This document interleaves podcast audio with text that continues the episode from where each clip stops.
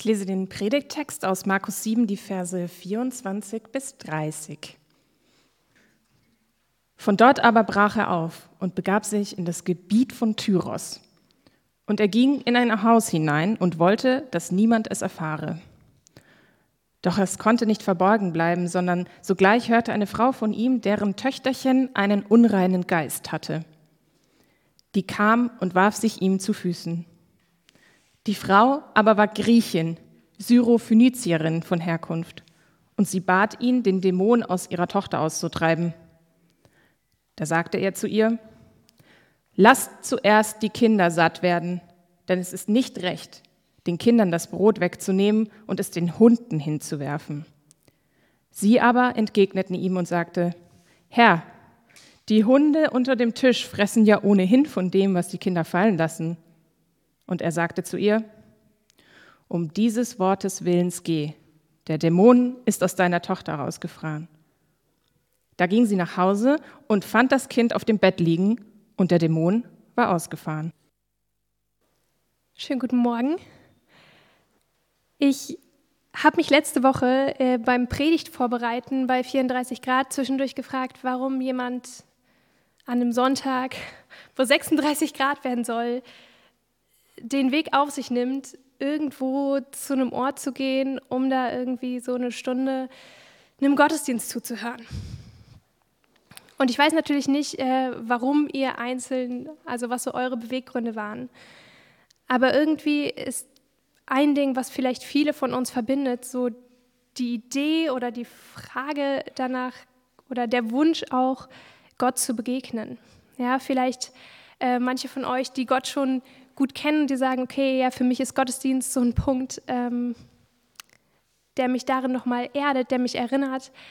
Andere sind vielleicht auch hier, die noch gar nicht so viel mit Glauben zu tun haben und die sagen, okay, ich will irgendwie mal in Berührung mit dem Ganzen kommen, überhaupt erst mal ein bisschen, ein Stück weit ähm, mehr verstehen oder kennenlernen, worum es geht.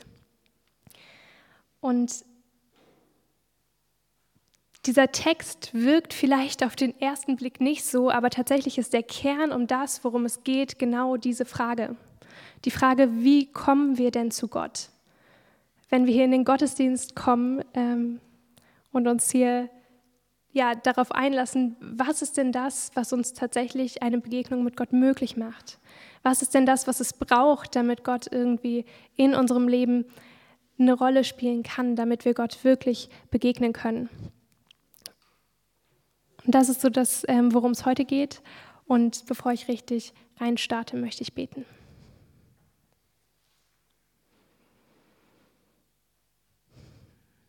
Jesus, ich danke dir, dass du uns einlädst, dass du uns einlädst, dir zu begegnen. Und ich danke dir auch für diesen etwas seltsamen Text, der irgendwie auf den ersten Blick viele Fragen aufwirft und auf den zweiten Blick so unglaublich tief und bereichernd ist und ermutigend und hoffnungsvoll. Und ich bete, dass du unsere Herzen öffnest, dass du meine Worte sortierst und dass du uns ein Stück mehr von dem zeigst, wie, wie groß deine Liebe ist und wie groß das ist, was du für uns hast. Amen.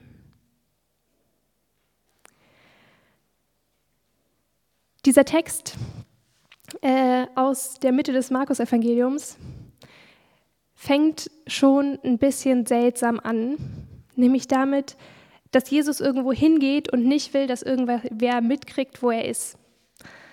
Ja, ähm, es gibt ganz viele Texte davor und danach, irgendwie, wo Jesus immer bewusst ja auch zu Menschen geht. Auch das, was wir so verstehen über Jesus oder was wir oft denken, ist, okay, Jesus war ja auch da, um zu predigen, um Menschen zu begegnen, um ähm, Gottes Reich irgendwie in die Welt rauszutragen, um den Menschen zu zeigen, wie ein anderes Leben aussehen kann. Und dann fängt diese Geschichte damit an, dass Jesus in ein Gebiet geht, in das Gebiet von Tyrus und niemanden sehen will dort. Tatsächlich ist auch diese Gegend gar nicht mehr in Israel sondern das ist so eine äh, Küstenstadt am Mittelmeer, nördlich von Israel, in einer Gegend, wo nicht so viele Juden mehr leben, weil es eben außerhalb von Israel ist. Und man könnte so ein bisschen sagen, Jesus will da Urlaub machen. Ja, wenn man sich die Kapitel vorher anguckt, ist das vielleicht auch eine ganz gute Sache, mal sich zwischendurch so eine kurze Auszeit zu nehmen und ähm, abzuschalten. Denn vorher gibt so Geschichten, wo Jesus irgendwie predigt vor 4000 Leuten und dann noch dafür sorgt, dass die alle satt werden, wo alle Kranken zu ihm gebracht werden, wo er Auseinandersetzungen hat mit den Pharisäern, also mit den Leitern der Juden, irgendwelche Diskussionen, wo er abends nach Hause kommt und seine Buddies, also die Leute, die die ganze Zeit mit ihm durch die Gegend ziehen, die Jünger da stehen sagen, okay, ja schön, dass wir jetzt Feierabend haben, aber kannst du uns dieses Gleichnis vielleicht nochmal erklären, wir haben es nicht verstanden? Und als nächstes kommt dieser Text, wo Jesus bewusst sich rauszieht, bewusst in eine Gegend geht, ähm, wo keine Juden sind und wo hoffentlich noch nicht so viele Leute von ihm gehört haben oder nach ihm fragen und er erstmal durchatmen kann. Aber wie sollte es anders kommen? mit dem nicht, äh, dass keiner das mitkriegt, dass er da ist, hat es nicht so lange äh, geklappt, sondern eine Frau hört davon, dass er da ist, dass er kommt, ähm, hat schon irgendwelche Geschichten gehört und sieht darin die Chance für sich und ihre Familie, für sich und ihre Tochter, die an einem, hier steht, unreinen Geist leidet. So was genau das ist, kann ich jetzt auch nicht äh, ins Detail auseinandernehmen, aber dieses Kind leidet, dieses Kind ist irgendwie gefangen ähm, und die Frau setzt ihre Hoffnung auf Jesus, macht sich auf den Weg, kommt in das Haus, in dem er ist, fällt vor die Füße, hat bestimmt ziemlich äh, laut, stark ihre Bitten vorgetragen.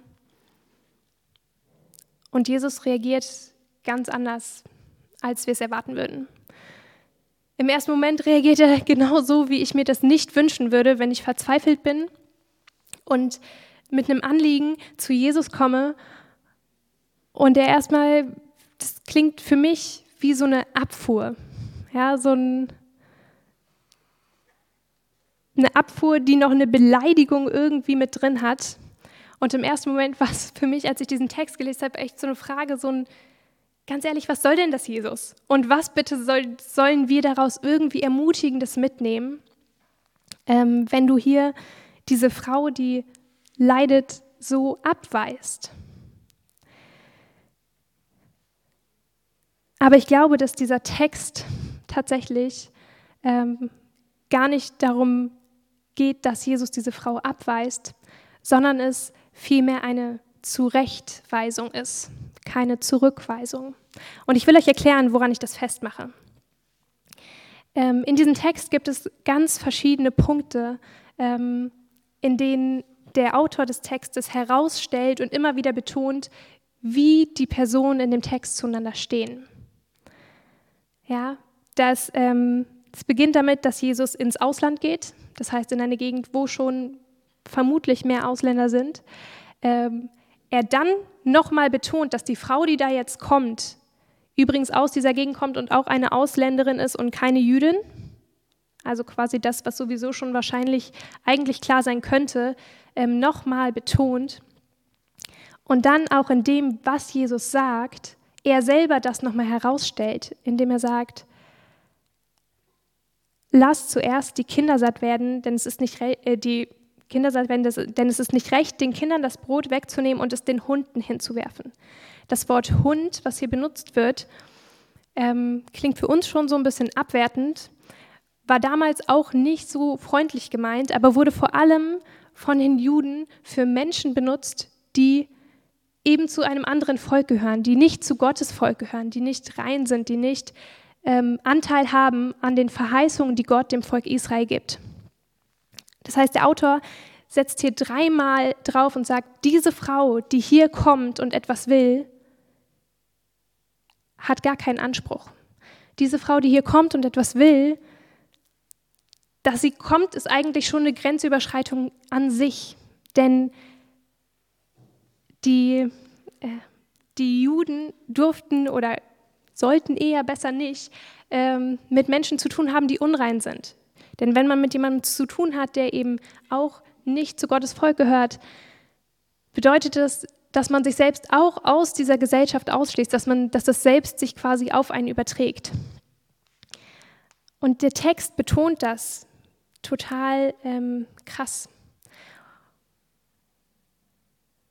Und das Beeindruckende an diesem Punkt finde ich aber, dass die Frau sich nicht davon abschrecken lässt. Dass die Frau ganz anders reagiert, als ich reagieren würde.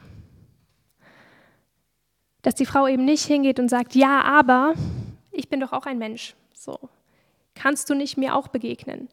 Die Frau scheint gar nicht überrascht zu sein davon, dass Jesus ihr erstmal sagt, du hast hier gar nichts. So, du, du, du hast hier überhaupt kein Recht, irgendetwas zu erwarten und zu wollen.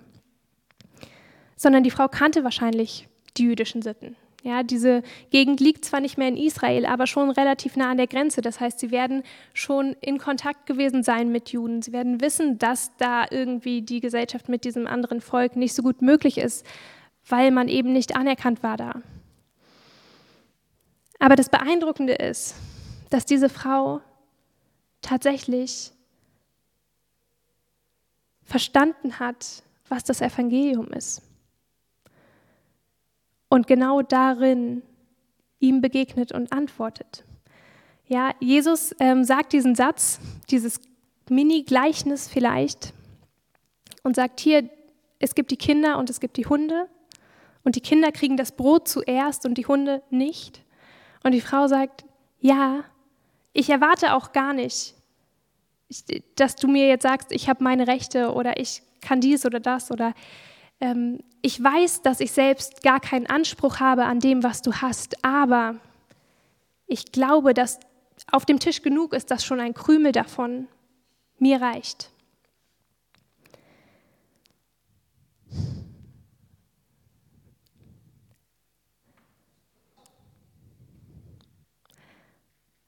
Und Jesus hört das und gibt ihr das Brot. Jesus sieht das und gibt ihr das, was sie braucht und macht damit ein ganz krasses Statement für die damalige Gesellschaft. Ja, wir können davon ausgehen, dass die Jünger drumherum standen, die auch wussten, dass äh, das eigentlich irgendwie nicht passt, die vielleicht sich auch was darauf eingebildet haben, selber zum auserwählten Volk zu gehören.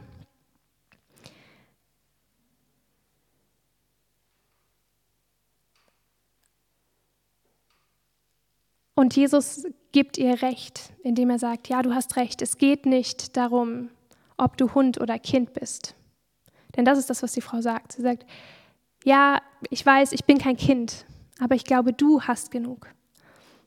Und Jesus sagt, ja, du hast recht, es geht nicht darum, ob jemand Hund oder Kind ist, es geht nicht darum, welchen Status eine Person hat, was sie vielleicht gemacht hat, wo sie vielleicht herkommt, sondern am Ende ist genug auf diesem Tisch und ich gebe dir davon.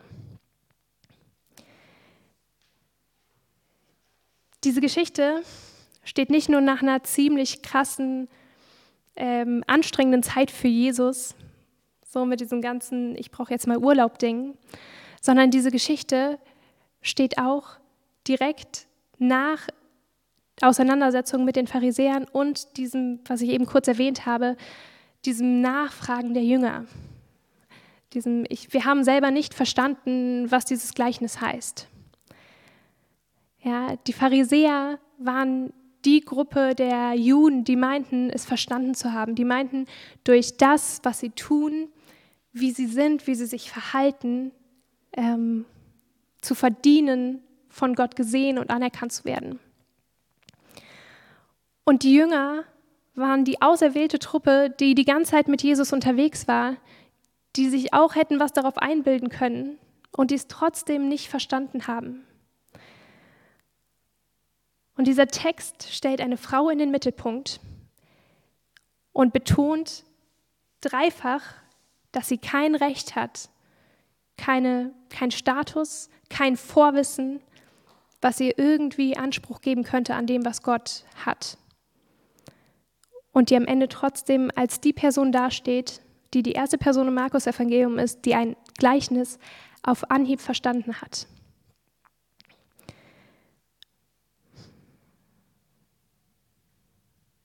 Ich weiß nicht, wie das bei euch ist.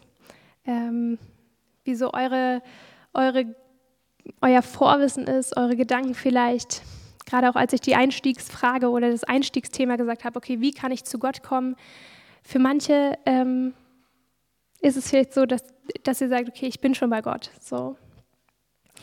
Ich selbst bin zum Beispiel auch schon viele, viele Jahre irgendwie mit dem Glauben unterwegs in meinem Leben und habe trotzdem gemerkt, dass diese Geschichte mich mega triggert, weil ich nicht wahrhaben will, dass ich vielleicht auch diese Frau bin. Weil ich gerne wahrhaben will, dass ich eigentlich ja schon viel weiß und verstanden habe. Dass ich eigentlich vielleicht schon die richtigen Dinge gemacht habe. Dass ich eigentlich vielleicht auf die richtige Art und Weise zu Gott komme. Und im Zweifelsfall auch hingehen kann und sagen kann, ja Gott, aber ich arbeite doch in der Kirche mit. Ich mache doch dies, ich mache doch das, ich bin doch nett zu meinen Nachbarn. Und in dieser Geschichte Gott aber ganz deutlich macht, dass es darauf nicht ankommt. Ja, es gibt diese Menschen, ähm, die irgendwie gefühlt alles richtig machen und es gibt auch die, die alles falsch machen, aber es macht keinen Unterschied.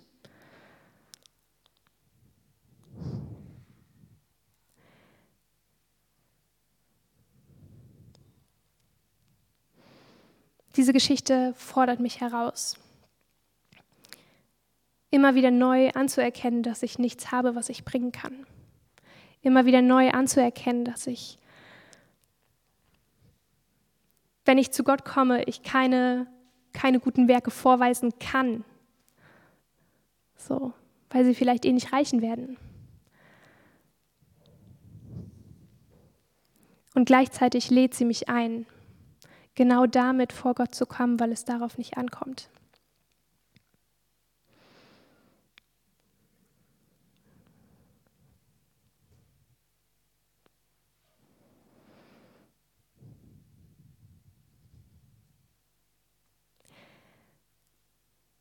Manchmal wünsche ich mir, so ein Glaubensheld zu sein.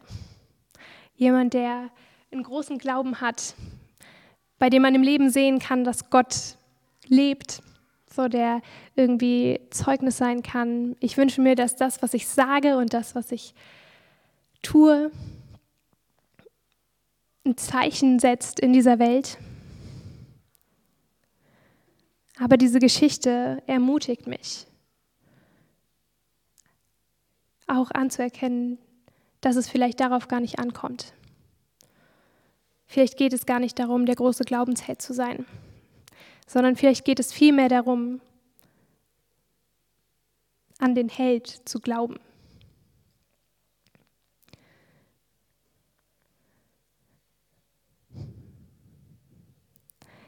Ich habe die Predigt überschrieben mit der Frage, wie viel ist ein Krümel?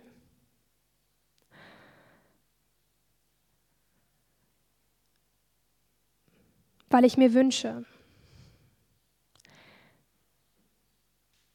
dass ich immer wieder bereit bin, in diese Position der Frau zu gehen und zu sagen, Gott, ein Krümel reicht mir schon.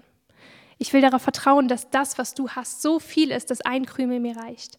Und ich glaube, dass wenn wir so zu Gott kommen, wenn wir mit leeren Händen kommen, wenn wir kommen wie diese Frau, wenn wir uns vielleicht auch mal zurechtweisen lassen, wenn wir neu anerkennen, dass wir eben nichts mitbringen können. Dass wir dann erleben, dass wir da, wo wir um einen Krümel bitten, vielleicht doch das ganze Brot bekommen.